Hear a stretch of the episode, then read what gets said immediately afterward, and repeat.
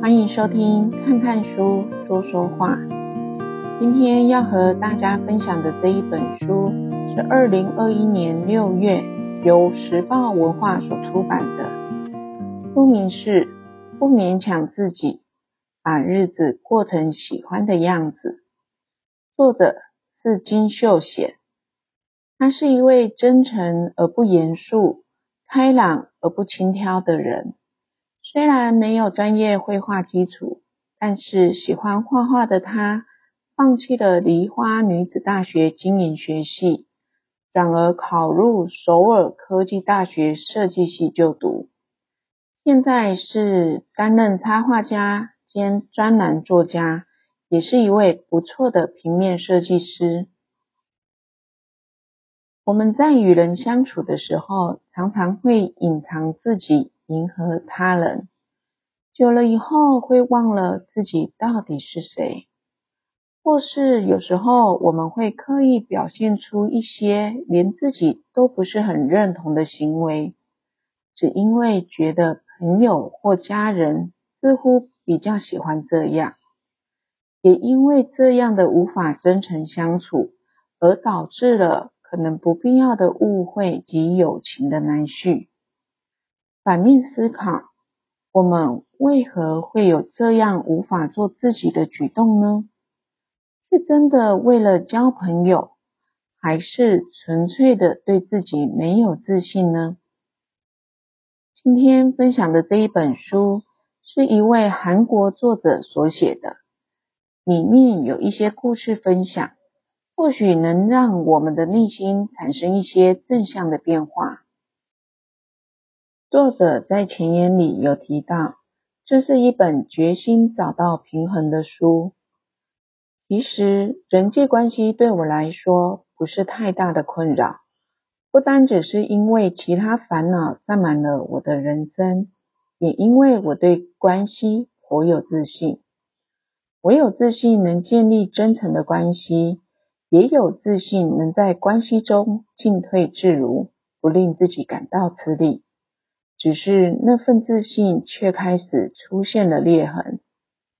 我全然信赖的关系，对方的想法却与我背道而驰。原本以为我很善于和心打交道，但新萌芽的恋爱却彻底暴露了我的小心眼。我做错了什么？我错过了什么吗？我好想尽早解决这个问题。回到对关系信心十足的状态，但越是如此，关系就显得越棘手。后来我才领悟到，对关系充满自信本身就是问题所在。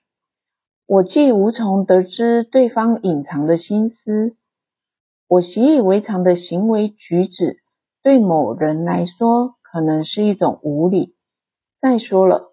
我的人格也不可能毫无缺陷。承认这件事令人浑身不自在又悲哀，但没有人能对人际关系有十足的把握。我也同样是在失去对关系的自信后，才更留心关切对方的心情，并且沉着地回头检视自己的行为，对他人。也变得更宽容了一些。我并没有找回对关系的自信，取而代之的是承认自己不能对他自信满满。那么，想要怀抱不完美生活下去，就必须找到平衡。我与关系之间的平衡，信赖与不信赖之间的平衡。边界与容许值之间的平衡，一个人的孤单与关系的煎熬之间的平衡。为了在无数的瞬间找到平衡，避免坍塌，就必须更游刃有余，更坚韧不移。这是一本关于关系的书，也是关于平衡的书，更是长时间学习内心与关系的一切。思考如何建立关系、表现心，以及如何爱对方的成果。尽管我对关系依旧没有自信，但至少不再那么处心积虑，也变得从容不迫一些。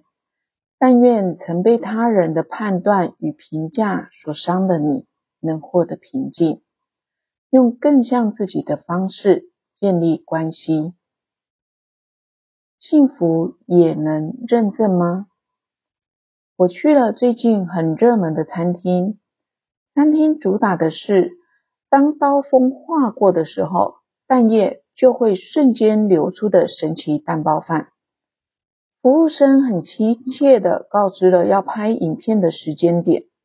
我一方面觉得好玩，一方面也觉得最近的食物原来不单只是用来吃而已。仔细想想，热门的玩意儿都有共同点，就是适合拍照，看起来很适合分享和获得认证的食物，看起来很棒的人脉，看起来很美好的模样。这些比好东西更重要的是看起来很棒的东西。这些宛如幸福的证据，充斥着社交网站。我比较着自己和他人的样子，心中很不是滋味，然后也很自然的努力想让自己看起来过得还不错。可是啊，某些餐厅的餐点看似美味可口，却一点都不好吃；某些关系看似美好，彼此却是貌合神离。某些表情看上去很开心，其实内心疲惫不堪。看起来美好很容易，但真正的美好是另外一个问题。照片中看似美好的模样，并不能证明他们就是幸福的。当然啦，想分享、记录日常点滴的心情，没有任何问题。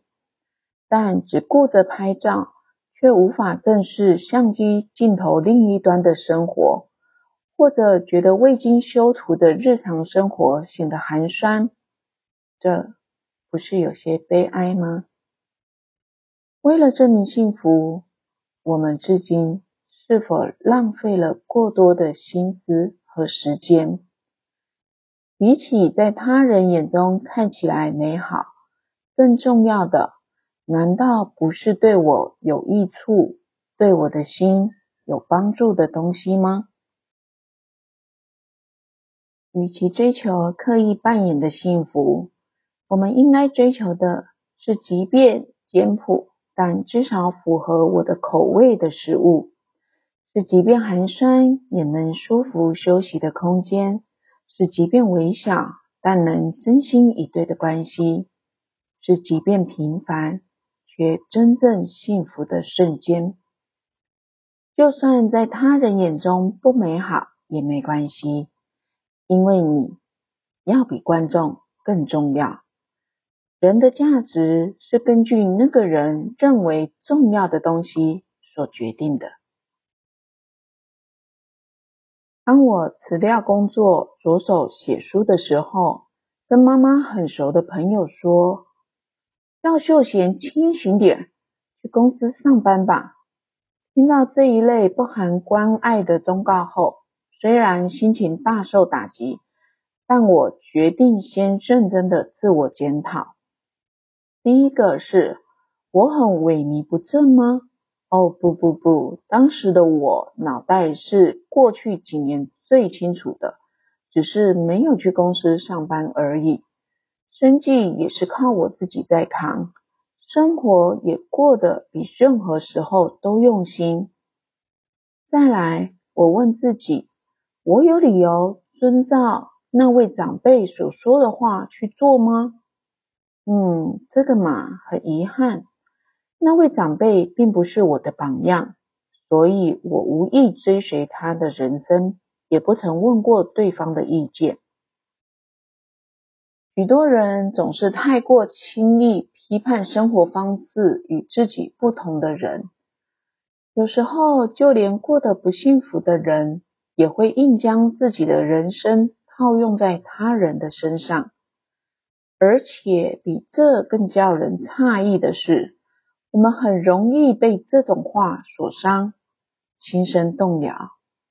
尽管我们能够透过他人的忠告回顾人生、自我提升，但忠告也不过是意见罢了，并不是所谓的真理。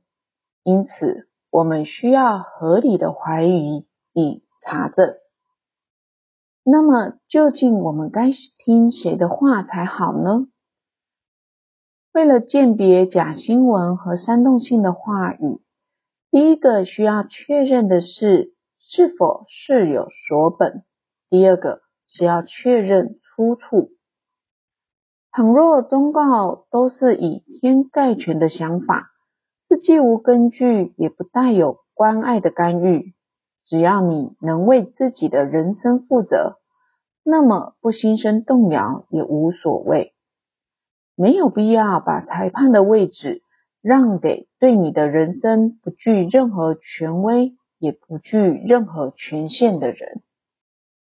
想起我第一次当背包客的时候，我曾经骑着自行车游览土耳其的一个小村庄，天气很和煦。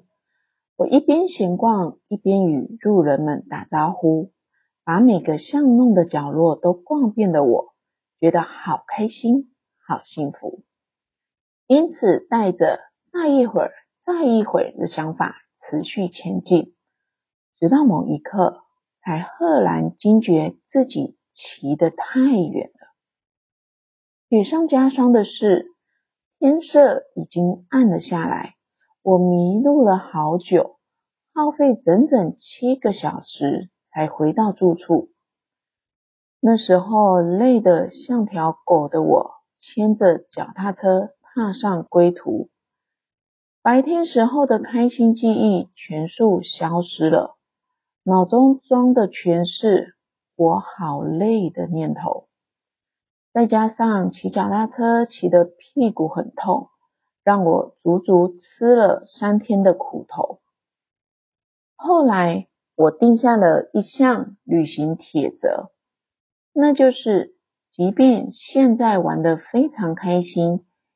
也有余力能再往前一点，但一定要预留回程的时间和力气，要在自己耗尽力气前回去，才不会搞砸美好的时光。这个领悟在关系中也很适用。假如只是短暂交往的人，就算用尽全力也不成问题，但如果是在长期关系中，就需要调整节奏了。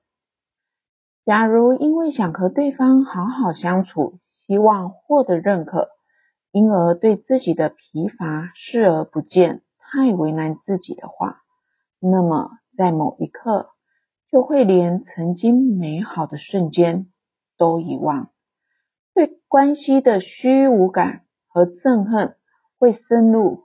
疲惫不堪的心，这就像杯子装满水后很容易洒出来一样。如果我们对关系太过用力，反而容易搞砸。所以，就算还能多做一些，最好人为了之后而停下来，并且保持即使长期下来也不觉得疲累的状态。为了维持良好的关系，预留折返的力气吧，这样才能走得更久，走得更远。我有一个完全不读我著作的年幼弟弟，嗯，他好像那时是这么说的，感觉就像窥探家人不可告人的私生活之类的话吧，所以我看他这次也不会读我的这一本书。所以我就放心写了下面的这一段话。我和弟弟的年纪差距蛮大的，加上弟弟还是一个学生，所以我经常会给弟弟零用钱，或是买一些必需品给他。只是有一天，弟弟却对我说：“其实以前你这样对我，我觉得很有压力。”因为我都一定会问我弟弟说：“怎样？很感谢我吧？”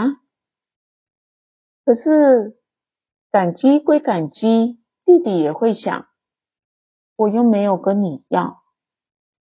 刚开始我听到这句话的时候，我虽然心里觉得这就叫做身在福中不知福吧，但仔细想想，弟弟还真的从来没有跟我要过什么。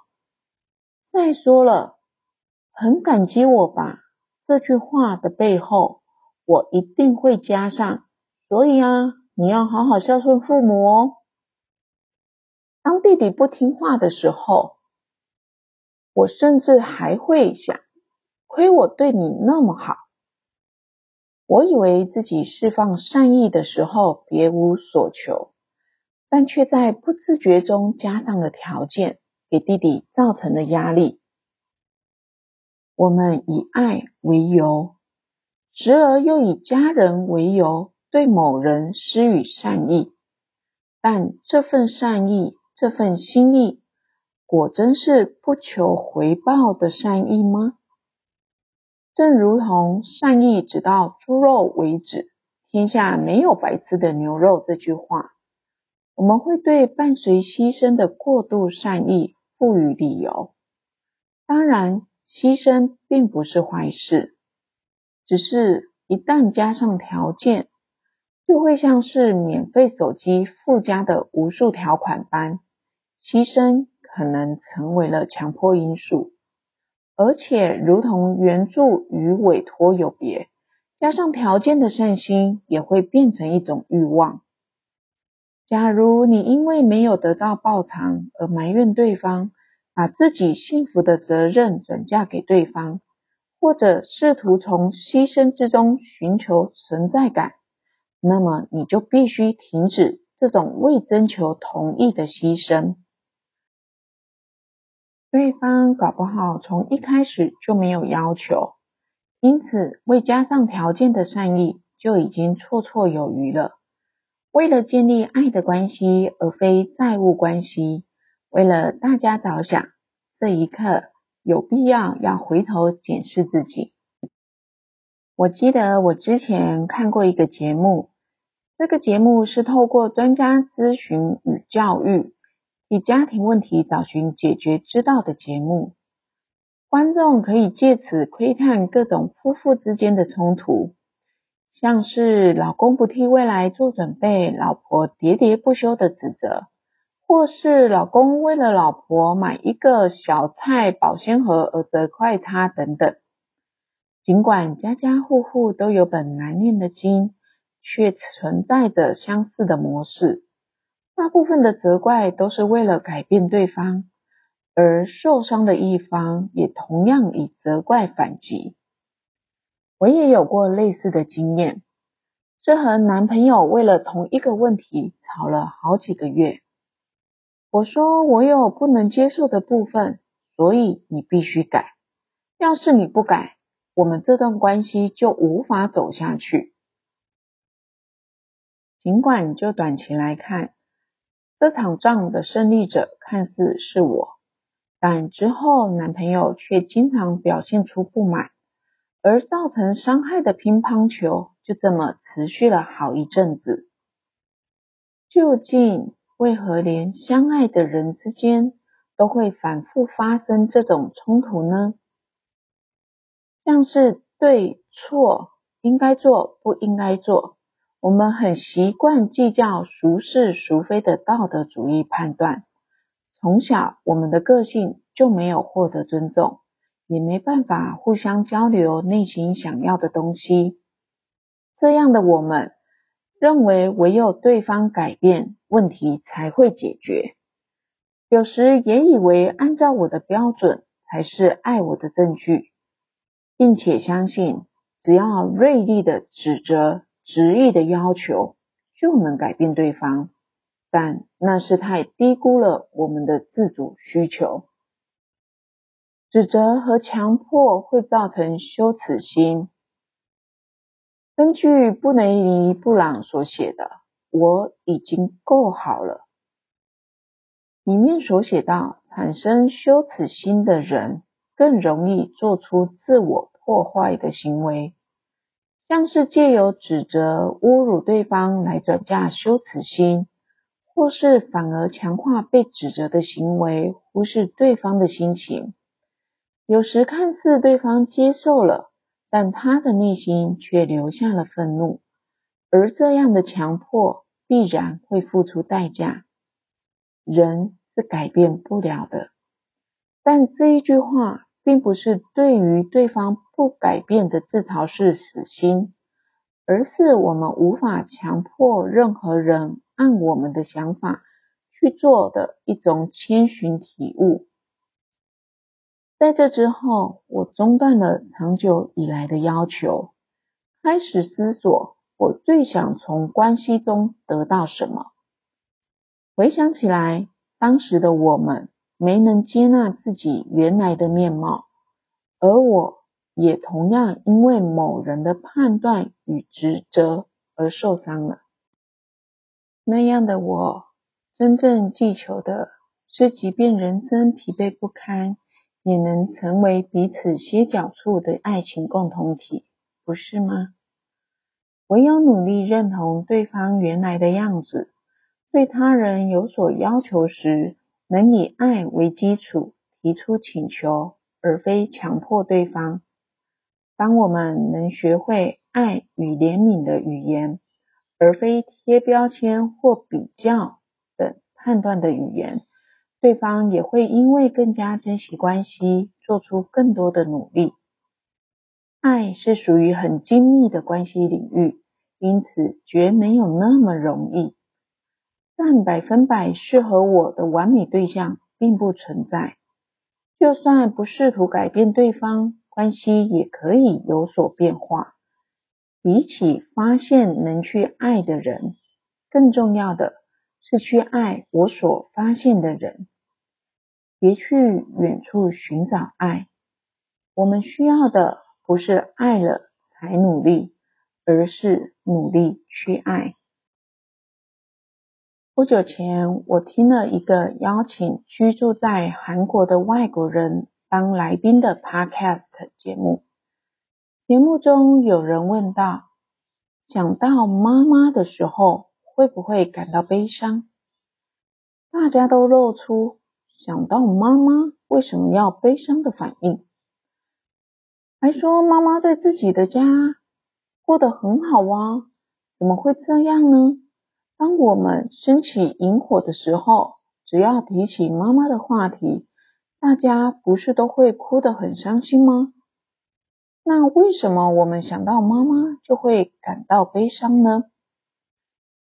这是因为讲到妈妈的时候，我们脑中浮现的画面是牺牲、无条件的爱，是生病了也不说自己生病，累的时候也不喊一声累，即便看着美味至极的炸酱面，也要说自己不喜欢吃的伟大妈妈，超乎一般对子女的爱，妈妈们为子女牺牲的行为究竟是打哪来的呢？韩国有一个节目的制作团队要求一百名妈妈以“如果是妈妈”为开头，试着造句。当时这些妈妈们完成的句子是：“如果是妈妈，就应该待在孩子身边；如果是妈妈，就必须奉献；如果是妈妈，好吃的东西就必须给子女。”如果是妈妈，就算累了也不能表现出来；如果是妈妈，就必须时时忍耐。甚至还有，如果是妈妈，就必须放弃自己的人生。这样的句子，尽管妈妈们眼中的当妈妈的条件近乎践踏人权，但大部分参加者。都只回答，因为是妈妈，所以就应当如此。这不仅会带来许多的问题，而且当牺牲给予无条件的爱这种理想形象成了妈妈的基本价值之后，首先，妈妈们会变得很辛苦。为了成为好的妈妈，必须完成无穷无尽的任务，而且要不是因为必须面对各种情报和干涉，育儿书中的叮嘱也不会这么多。妈妈必须聪明，孩子才能出人头地等这类的广告文案，也同样在妈妈的心中植入孩子可能会因为我而无法成功的恐惧。即便已经为了孩子不断奔波，但妈妈们依然必须活，时时活在自责之中。那么，究竟在妈妈的牺牲底下长大的子女，过得好吗？长大之后，虽然想买车买房给妈妈，也想让妈妈在大学附属医院做健康检查，但这一切都不容易，所以不孝子只能潸然落泪。对于非常自然产生的独立与自主需求，也产生了罪恶感。认为世界上只有像德蕾莎修女般的牺牲型妈妈会对双方造成悲剧，就连只要是人都可能做的事，也会变成因为是妈妈所以不能做，导致妈妈怀疑自己的母性，而孩子则认为自己是不幸的主角。最终，母性的向上平均化。当我们所有人打造成面对罪恶感与伤口时不堪一击的存在。一旦把理想视为正常之后，除了少数的人之外，大家都会变得很辛苦。那么究竟应该怎么做呢？首先，我们必须摆脱过度的责任感。育儿并不只是妈妈一个人的工作。必须与老公、社会系统分享责任与角色，从家人、社群、社会制度等获得积极的协助。有时候也必须相信孩子自己能做得到。女人很脆弱，妈妈却很强悍。这句话对妈妈提出了过多的要求。妈妈也是人。妈妈也可能会失误，妈妈只不过是带着伤口的柔弱人类。我们必须认同，有时候妈妈们仍是一个会在人生的深谷中挣扎的人。所以，就算不完美，却已经是做到最好了。不幸的妈妈的奉献，只会给孩子们留下罪恶感。如果希望孩子幸福，妈妈也不该成为幸福的例外。不单是当妈妈的幸福，当妻子的幸福，当朋友的幸福，当一个人的幸福，都应该去守护。我们是某人的子女，也是某人的父母，所以应该一起幸福。这本不勉强自己。把日子过成喜欢的样子，分享给大家。谢谢大家今天的收听。看看书，说说话。每周四晚上八点都会上传新的分享。如果您喜欢我所分享的内容，诚挚的邀请您按下订阅键，这样你就能收到每周内容更新的通知了。本集节目的相关资料都在节目的资讯栏里，也欢迎大家搜寻 FB 看看书说说话的粉丝专业。我们下周四再见喽。